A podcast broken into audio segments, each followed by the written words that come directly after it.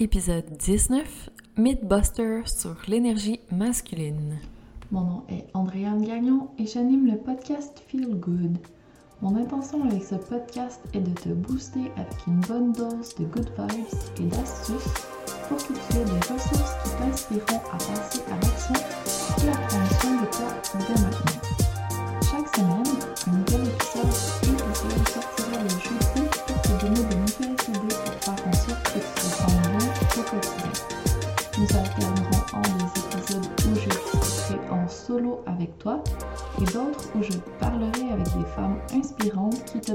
À leur tour leurs astuces à mettre en pratique pour que tu prennes du temps pour toi et que tu améliores ton bien-être même si tu es une femme occupée. Parce qu'avoir une pratique de self-care adaptée à tes besoins, c'est ta job. Personne ne le fera pour toi. C'est pourquoi ce podcast vise à t'inspirer à faire de ton me-time une pause amusante, ressourçante, plaisante. Bref, je veux t'amener à avoir hâte à ton petit moment feel good pour que tu continues à chaque jour pour toujours. J'espère que tu es déjà ou que tu deviendras aussi passionné que moi par tout ce qui concerne le bien-être. Et aussi que tu développeras ta propre routine Feel Good. Bienvenue à cet épisode. Le podcast Feel Good présenté par le planificateur EFIC, l'agenda qui te permettra de récupérer ton temps et d'organiser ta journée pour te garder du temps pour toi.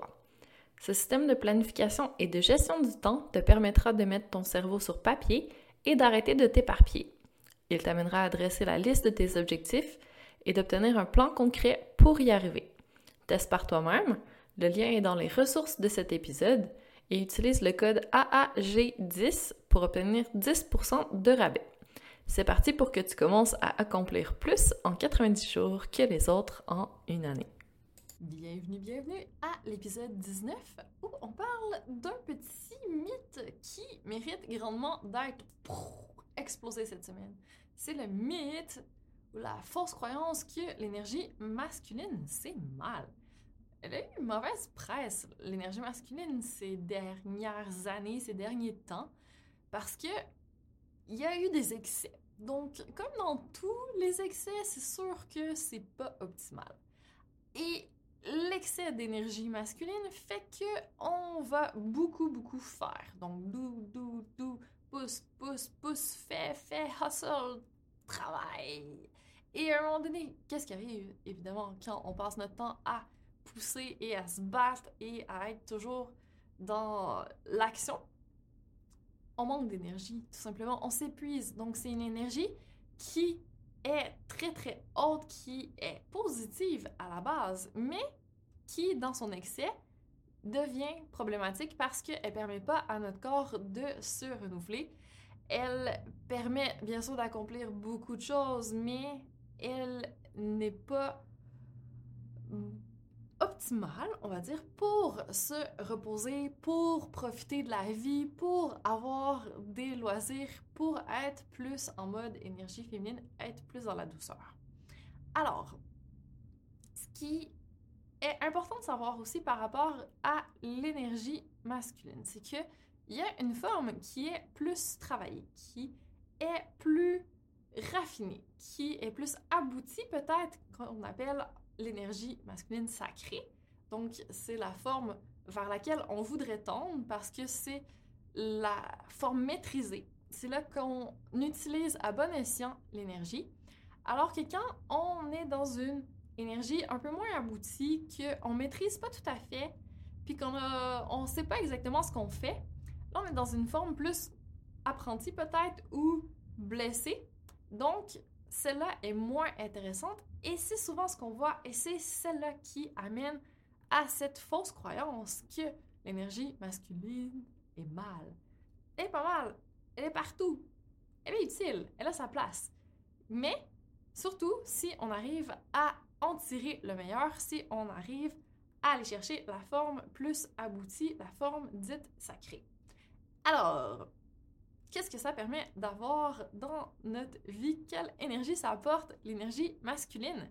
Donc, on en a parlé déjà, l'énergie de l'action. Tu as des objectifs pour cette année, tu as des choses à faire dans ton travail, tu as le ménage de ta maison à faire, tu toutes tes tâches, ta to-do list, ça va te prendre un peu d'énergie masculine pour la faire. Si tu dois te concentrer, tout ce qui est super intellectuel, ça va être dans ton énergie masculine. Donc, aller maîtriser son pouvoir de concentration, ça peut être super utile pour ton travail, pour avancer dans tes projets. La paternité aussi, dans le côté plus patriarcal, d'être plus dans l'ordre et la discipline, ça peut être utile parfois de taper dans cette énergie-là avec tes enfants ou peut-être au travail s'il y a un conflit ou quoi que ce soit que tu dois intervenir, tu peux aller chercher un peu l'énergie masculine et en tirer pleinement profit. La générosité, c'est de l'énergie masculine. L'encouragement, l'abondance matérielle, donc aller chercher à gagner plus d'argent ou à avoir une meilleure vie matérielle, c'est tout à fait légitime et tu vas avoir besoin de ton énergie masculine pour y arriver. La clarté, donc de faire peut-être des listes, de planifier ta semaine, ça va te permettre d'aller chercher le meilleur de ton énergie masculine.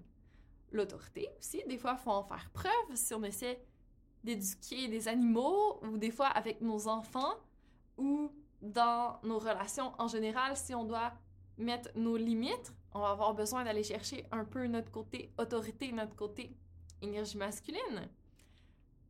L'évolution, ça en fait partie, donc en vouloir plus pour sa vie, se développer intellectuellement, physiquement, émotionnellement, énergétiquement, sur tous les plans, en vouloir plus en général, c'est dans notre énergie masculine. Et c'est vraiment l'énergie d'avancer, d'aller vers l'avant. Ça en prend, on s'entend, c'est un besoin fondamental qui est très fort chez moi, peut-être chez toi aussi. Le besoin d'actualisation, d'avancer, c'est le sommet de la pyramide de Maslow. C'est normal d'en vouloir plus pour notre vie, tant au niveau matériel que dans les autres sphères aussi. Donc, arrêtons de penser que l'énergie masculine, c'est mal. Non, quand c'est dans une expression bien maîtrisée, que c'est utilisé à bon escient et que ça permet d'aller vers du beau, du meilleur pour soi, il n'y a rien de mal là-dedans. Au contraire, c'est tout à fait légitime et beau et magnifique. Donc, n'hésite pas à aller piger dans ton énergie masculine quand tu en as besoin. Mais, petit bémol ici. Tu en as besoin, peut-être 50, 50% du temps, on va dire, ça pourrait être un bon ratio pour l'équilibrer avec de l'énergie plus féminine.